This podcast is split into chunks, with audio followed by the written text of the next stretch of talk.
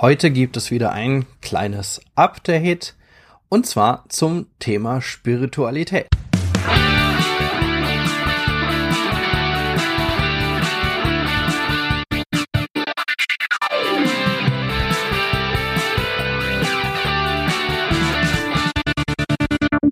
Herzlich willkommen bei Freiheit ohne Druck. Schön, dass ihr wieder mit dabei seid in der Zeit zwischen den Jahren, wie man so sagt, zwischen den Weihnachtsfeiertagen und dem Jahreswechsel. Naja, und da ist Zeit für ein kleines Update, haben wir uns gedacht. Im neuen Jahr ist dann der Marc wieder dran. Heute übernehme ich äh, das Update.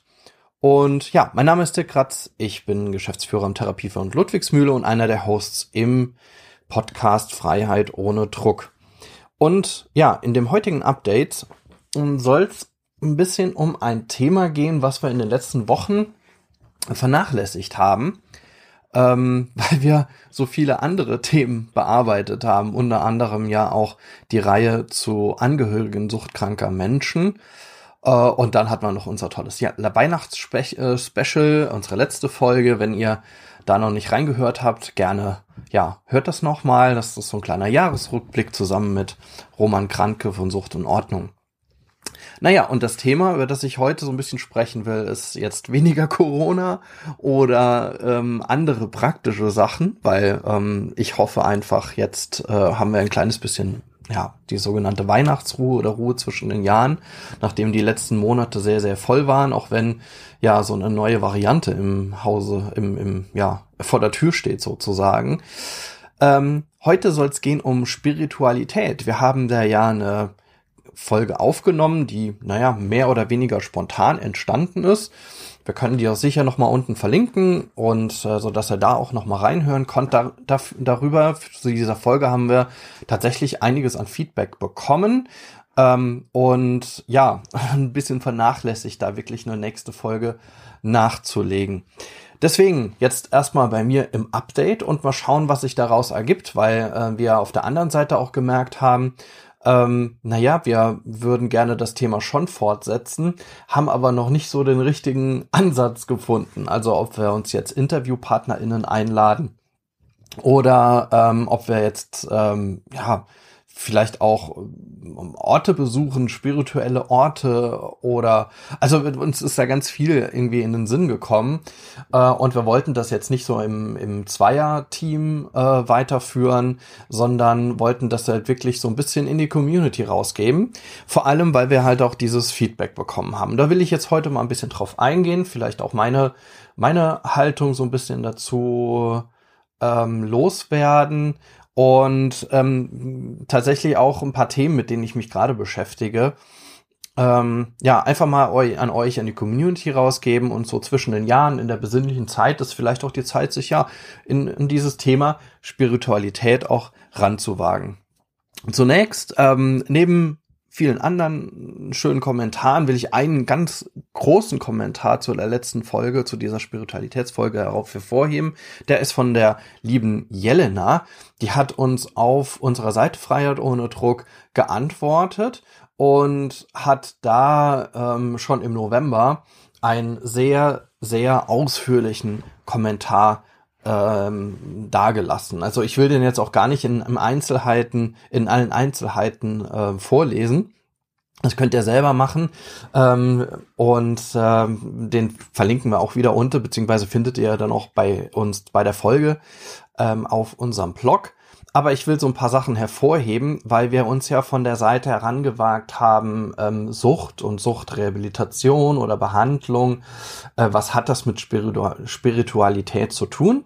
Und sie bezieht sich dabei sehr auf ihren Glauben als Christin und äh, schöpft da ganz viel Kraft heraus, auch aus eigener Erfahrung mit ähm, einem Abhängigkeitsverhalten oder wie sie sagt, einem essgestörten Verhalten, dass äh, sie für sie äh, Spiritualität sehr zur Genesung beigetragen hat.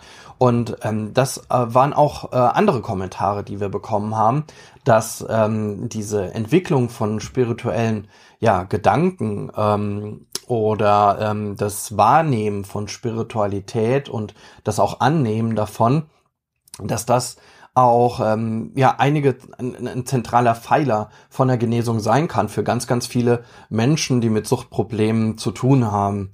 Ähm, und das finde ich finde ich persönlich als super interessant, weil das ja wahrscheinlich gar nicht mein Weg wäre. Ne? Also ich gehe jetzt mal ganz persönlich von mir aus. Also mit ja vielleicht ja ich ich sag's noch nicht, wäre kein Weg für mich. Gehen wir weiter durch die Folge. Vielleicht ist es ja doch ein Weg. Also, also ich sag mal so, es hat mich ähm, ein bisschen irritiert erstmal. Aber ähm, auf der anderen Seite sehr folgerichtig. Markt hat ja auch sehr darauf hingewiesen und auch äh, Sucht Selbsthilfeverbände weisen ja auch da immer wieder drauf hin. Ähm, also, dass ähm, man von einem höheren Wesen spricht oder von einer höheren Macht, ähm, der man ähm, ja, der man sich übergibt, ähm, weil man selber vielleicht auch die Selbststeuerung ähm, verloren zu glauben scheint. Verloren, verloren haben zu glauben scheint. Ich weiß nicht, ob das ein Satz war. Ja.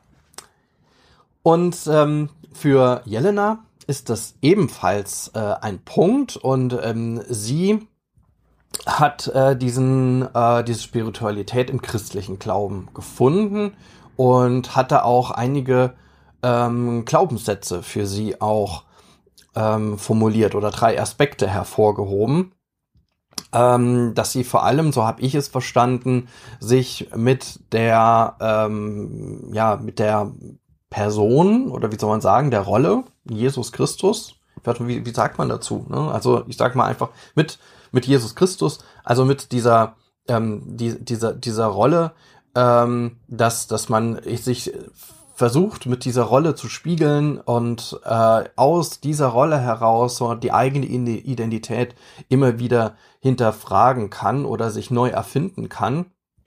Und ähm, dass man ähm, dass man auch davon dann ebenfalls auch berührt werden kann, also in Erfahrungsberichten von suchtkranken Menschen berührt werden kann. Und ähm, ja, und äh, auf der anderen Seite, dass dieser dieser Glaube auch Hoffnung geben kann. Also diese drei Aspekte, also die eigene Identität ähm, neu erfinden und spiegeln kann, ähm, dass man äh, mit den, ja, dass man Erfahrungsberichte, dass sie Erfahrungsberichte ähm, anführt von suchtkranken Menschen, die durch ihren Glauben ähm, gerührt oder auch geheilt worden sind. Und dann der dritte Aspekt, dass es Hoffnung gibt, dass der Glaube Hoffnung gibt. Also das sind drei Aspekte, die sie äh, hervorgehoben hat. Und äh, das finde ich halt sehr interessant. Da würde mich sehr interessieren, was, was ihr dazu sagt. Also, was sind für euch die Aspekte, die gerade im Thema zusammen, im Zusammenhang mit Sucht für euch eine Rolle spielen? Ja, und ansonsten weise ich sehr, sehr, sehr gerne auf diesen ähm, auf diesen Kom Kommentar nochmal hin. Und ähm, für uns, liebe Jelena, ist es auf jeden Fall ein Punkt, äh, dass wir ähm, dass wir einige Aspekte daraus, also einige Punkte daraus sicherlich aufgreifen werden in der Planung für 2022. Ähm, ich selbst habe auch immer wieder erfahren, dass in äh, therapeutischen Settings auch sowas wie Spiritualität ähm, auf jeden Fall eine Rolle spielt, die mal mehr, mal weniger äh, in einer Religion verhaftet. Das muss es ja nicht sein, sondern ähm, Spiritualität findet man ja auch im Alltag, würde ich sagen. Also nur mal mit dem Satz verbunden, dass man sagt, na ja, das sei, das ist jetzt Schicksal gewesen, wenn irgendein Missgeschick passiert ist oder wenn man denkt, man hat irgendwie mh, hm, eine kleine Notlüge gesprochen und äh, bekommt dann, ja, ähm, und dann passiert ein Missgeschick, was weiß ich, eine Tasse fällt runter und man dann sagt, okay, das war jetzt die Strafe dafür. Also man, man ordnet bestimmte Dinge und Aspekte oder Ereignisse im Alltag zusammen, und äh, findet dann möglicherweise einen Zusammenhang oder auch nicht und erklärt den dann über sowas wie ja eine Spiritualität, Schicksal, wie auch immer. Das ist so mein mein erster Gedanke, der mir da gekommen ist oder der mir dann immer wieder kommt, ist, dass ähm, auch äh, ja spirituelles Denken ähm, einfach im Alltag überall präsent ist, ob man nun mal religiös ist oder nicht. Ähm, nichtsdestotrotz finde ich gerade im Zusammenhang mit äh, Sucht kommt noch mal ein ganz anderer Aspekt ähm, zum Vorschein und der, den finde ich dann wiederum äh, sehr interessant. ähm, da haben wir noch keine Rückmeldung gekriegt und da würde es mich wirklich interessieren, ob ihr das auch so teilt. Nämlich ähm, aus ganz vielen ja, so, so, ja, ich sag mal, religiösen Kulten ist dann ja auch bekannt, dass ähm, in Sessions, in, wie man, wie man sagen, Gottesdiensten ähm, oder ja, in spirituellen Sessions, dass man äh, bewusstseinserweiternde Substanzen konsumiert oder psychedelische Substanzen oder oder oder dass Menschen auch spiritu spirituell berührt wurden, wenn sie äh, Substanzen konsumiert haben. Also das heißt, die Wahrnehmung etwas verändert wurde und man dann sagt, oh, das war jetzt, äh, ja, das war jetzt spirituell oder ich habe Gott gesehen oder einen Geist oder Verwandte oder ich habe bestimmte Einsichten gehabt. Wir haben ja auch eine Folge aufgenommen zu Psilocybin in der Therapie, was im Moment so auch stark erforscht wird, was ja auch eine äh, ähm, äh, halluzinogene Substanz ist und das würde mich sehr interessieren, wie, wie, wie ihr diesen Zusammenhang seht. Also wenn ihr ähm, Drogen konsumiert habt oder andere konsumiert haben oder möglicherweise auch selber in so einer spirituellen Situation gewesen seid ähm, und äh, da dann auch ähm, ja dann auch Substanzen konsumiert habt wie, wie da ein Zusammenhang besteht. Also spirituell Sein und Substanzkonsum, das zusammengedacht. Weil bisher haben wir das ähm, betrachtet ja aus der Sicht, naja, ich ähm, komme durch Spiritualität eher weg von den Substanzen, also von äh, psychotropen Substanzen. Ähm, und dann gibt es aber auch, wie gesagt, Situationen, ähm, in denen äh, der Substanzkonsum zur Spiritualität dazugehört. Da würde mich sehr eure Erfahrung äh, interessieren. Ähm, ich selber habe mich ähm, in den letzten Monaten eigentlich, also fast schon, ja, schon über ein Jahr mit dem Thema Spiritualität in einer ganz anderen Weise beschäftigt. Und zwar bin ich ja noch in der Ausbildung ähm, zur, in der Oberstufe Psychodrama. Also Psychodrama ist eine aktionsorientierte Methode äh, der Therapie und Beratung. Ähm, da durfte ich auch mit dem lieben Roman äh, Kranke auch eine Folge zu aufnehmen. Ähm, will da auch gar nicht drüber drauf eingehen, weil das, das Interessante dabei ist eigentlich, dass äh, wir jetzt so kurz vor dem Abschluss stehen in dieser Oberstufe und müssen da eine Abschlussarbeit schreiben. Und ähm, in meinem Fall war das so, dass ich äh, über die Ausbildung beim Moreno-Institut Edenkoben-Überlingen ähm, in so eine kleine Forschungsgruppe gekommen bin am äh, Klinikum rechts der ISA in München, TU München, ähm, ähm, wo es um Palliativbehandlung geht oder Unterstützung in der Palliativbehandlung. Und dort ist die Forschungsidee, dass man äh, mit einer psychodramatischen Intervention ähm, bestimmte Fragestellungen, die Menschen auf der Palliativstation haben, also Patientinnen auf der Palliativstation, diese äh, Fragestellungen noch in ein oder zwei Interventionen, eigentlich soll es eine Intervention sein, ähm, mit, mit dieser Intervention äh, lö zu lösen versucht. Also die zum Beispiel, welches Erbe hinterlasse ich bei einem nahestehenden Tod, also nicht nur materielles Erbe, sondern auch, ja, ich sag mal, biografisches, soziales Erbe, welche ähm, Konflikte gibt es noch, die gelöst werden müssen, oder, oder, oder.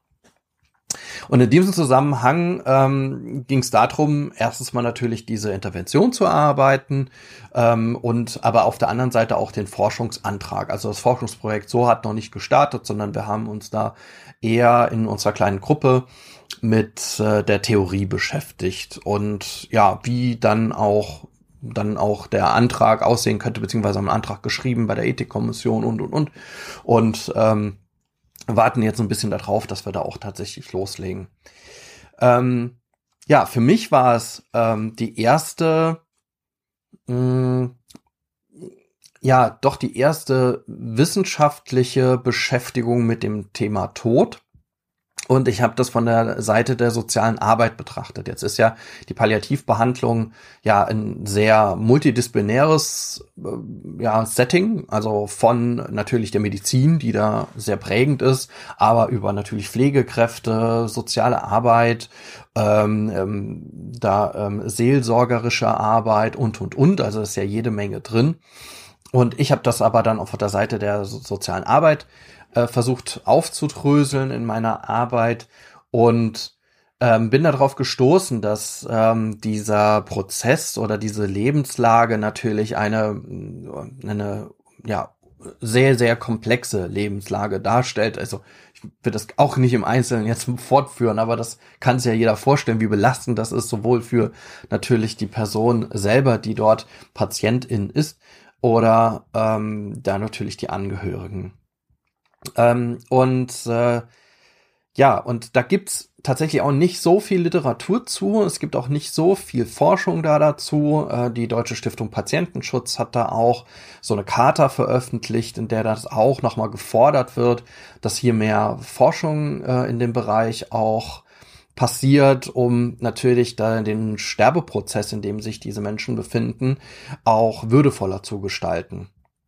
Und ähm, ja, mich hat diese Situation nochmal sehr, ja, ähm, sehr eindrücklich berührt. Also diese, ähm, diese ja sehr komplexe Bewältigungslage, in denen sich die, diese Menschen befinden. Und ein Aspekt war für mich als ja eigentlich als, als nichtgläubigen Menschen besonders ähm, interessant, nämlich dass man in dieser Lage gezwungen ist, ja, über sich selbst hinauszudenken, also über die eigene Existenz hinauszudenken, sich mit dem Sterben oder dem, ähm, dem Weg danach äh, auch zu beschäftigen.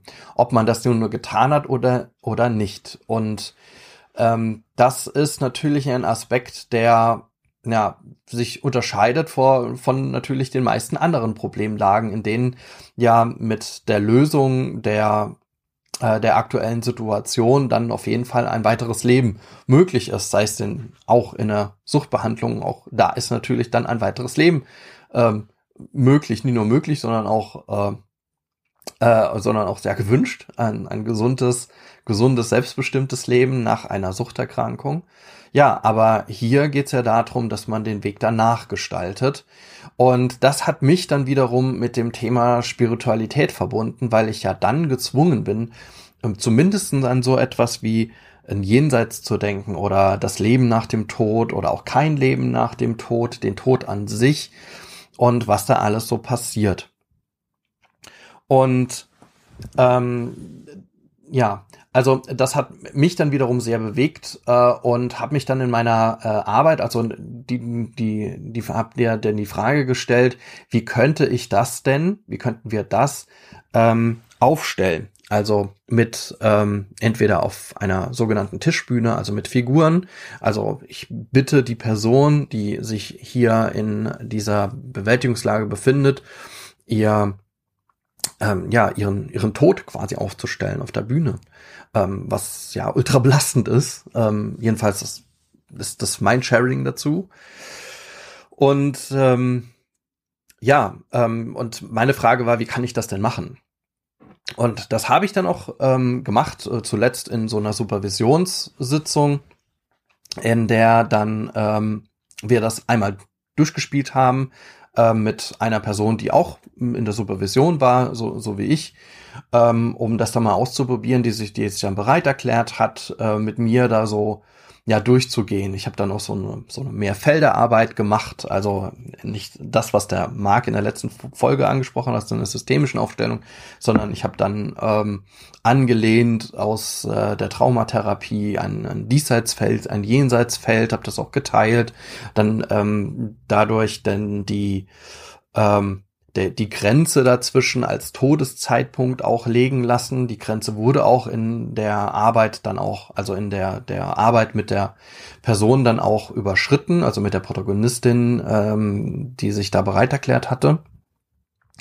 Und äh, habe dabei gemerkt, dass das ähm, ultra bewegend ist, vor allem einfach zu hören und den Raum zu geben, äh, ein, äh, ein Jenseits zu gestalten. Also das war dann so ein, einer der ähm, Hauptaspekte dieser Arbeit, dass man in dem Jenseitsfeld dann sein, sein Wunsch jenseits aufgestellt hat und sich selber positionieren konnte. Ähm, ich muss das jetzt noch einmal alles verschriftlichen, so zwischen den Jahren, aber ähm, das hat mich noch wiederum auch äh, zu diesem Thema Spiritualität ähm, ja sehr stark nochmal hingeführt. Ne? Also auch diese Bilder, von welchem Jenseits sprechen wir dann einfach? Ähm, wie positioniere ich mich dort? Habe ich denn eine Vorstellung? Habe ich keine Vorstellung? Ähm, und was mich ebenfalls danach dann bewegt hat, war die, na doch, naja, nicht auf, aufgeheizte Diskussion, würde ich sie jetzt nicht nennen, aber doch, doch sehr bewegte Diskussion danach. Äh, vor allem waren auch äh, unter den anderen Supervidierten, sagt man, Supervisanten, Supervisanten, Supervisantinnen, ähm, waren auch äh, zwei Personen, die äh, Krankenhausseelsorge machen und das natürlich dann auch ähm, mehrfach begleitet haben schon und sich dann gefragt haben, wieso ich das so problematisiere bei den Sterbenden, die ähm, wahrscheinlich am, am, am wenigstens Probleme damit haben, sondern das weitgehend schon abgeschlossen haben. Ähm, sondern äh, es meistens irgendwie die Angehörigen, vielleicht auch die Beschäftigten sind, die mit äh, mehr Probleme haben mit dem Tod an sich, mit dem Thema Tod. Das fand ich dann wiederum wiederum interessant und habe mich dann gefragt, habe ich eine vollkommen falsche Bedarfsvorstellung, äh, ob das jetzt mh, ist das denn jetzt ein Thema für die Palliativmedizin oder ist es und das denke ich tatsächlich nach dieser Runde oder äh, nach dieser Runde an sich mehr, ist es denn ein Thema für ja, die Supervision von Fachkräften oder auch die Selbsterfahrung, also die Frage rund um, habe ich mich selbst als, äh, als sozial arbeitende Kraft äh, oder therapeutisch arbeitende Kraft mit dem eigenen Tod beschäftigt und habe ich da schon ja ein bestimmtes Bild, bin ich da, bin ich da gut damit, ja, also kann ich damit gut leben. Ähm, was ich mir da so vorstelle, weiß ich denn selber, wie ähm, ich denn gerne diese Welt hinterlassen möchte oder welche Vorstellung habe oder oder blicke ich da die ganze Zeit mehr oder weniger drüber hinweg und denke, das wird schon alles gut gehen. Ähm, also diese Fragen haben mich dann danach bewegt. Also für wen könnte so eine Intervention interessant sein? Oder habe ich sie tatsächlich für mich selber aufgestellt, weil ich selber noch keine Vorstellung habe. Und das ist, ja, das ist tatsächlich ein Punkt. Also ich kann mir äh, persönlich kein direktes Jenseits oder sowas vorstellen, weil ich, naja, einen sehr rationalen Blick auf den Tod habe oder auch einen sehr, ja, sehr humanistischen, rationalen Blick. Insofern war das eine mega spannende, ähm, eine mega spannende Erfahrung, die ich jetzt auch noch ja ein bisschen schriftlich ausarbeiten werde in den nächsten Tagen und auch in den nächsten Monaten auch nochmal, weil dann noch eine Abschlussprüfung ist. Äh, und ähm, ja, werde mich darüber angewärmt oder damit angewärmt auf jeden Fall weiter noch beschäftigen. Auf der anderen Seite steht natürlich auch unser Forschungsprojekt noch in 2022 an, wenn es denn dann möglich ist, auch hier ähm, erste Interventionen durchzuführen, äh, dann in München. Ja, aber ähm, das ist etwas, was mich dann wiederum wahrscheinlich auch weiterhin beschäftigen wird. Also nicht nur das Thema natürlich äh, jetzt in dem Falle Tod und Jenseits, was schon sehr spannend ist.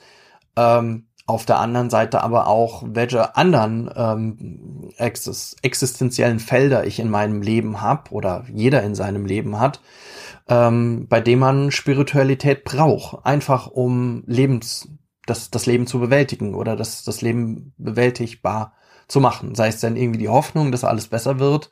Warum schöpft man Hoffnung? Ähm, einfach aufgrund ja, dass man schöne Erfahrungen hatte in seinem Leben und äh, oder hat man die Hoffnung verloren? Wie finde ich sie wieder? In dem Kommentar von Elena sagt sie ja durch den Glauben und ähm, kann man Hoffnung geben. Ähm, ja. So, und jetzt merke ich gerade, das war doch etwas ungeordneter, dieses kleine Update, äh, als ich es mir eigentlich notiert hatte. Aber Ja, das wollte ich euch einfach mal äh, rausgeben. Also diese, diese, die, diese Fragestellung natürlich rund um den Tod, die Spiritualität in dem eigenen Leben, im Alltag, ähm, die Hilfe bei der Lebensbewältigung und natürlich bei der Bewältigung schwerer Fragestellungen. Welche Bilder habt ihr im Kopf, ob jetzt nochmal religiös oder nicht? Äh, was hilft euch? Ähm, und natürlich verweise ich nochmal auf meine Anfangsfrage. Ähm, ja, Spiritualität und Drogenkonsum, wo gibt es das zusammen und äh, habt ihr da Erfahrungen gemacht, ähm, ob jetzt bewusst selber oder ähm, ob ihr das ähm, ja irgend, irgendwo gehört habt. Ja, das würde mich sehr interessieren. Genau, dann ende ich jetzt hier an der Stelle mit meinem Update, wünsche euch eine, noch eine ruhige Zeit zwischen den Jahren und kommt natürlich gut ins neue Jahr 2022. Danke fürs Zuhören. Ich freue mich auf euer Feedback auf unseren Kanälen äh, Freiheit ohne Druck ähm, auf Facebook, Instagram. Schreibt es gerne unter die Folge auf unserem Blog freiheitohnedruck.de. Ähm, wo auch immer, ihr findet uns auf jeden Fall. Ihr könnt uns auch ganz klassisch eine E-Mail schreiben an freiheit ohne Druck at ludwigsmühle.de. Ja. Und dann kommt gut nach 22. Bis bald. Ciao.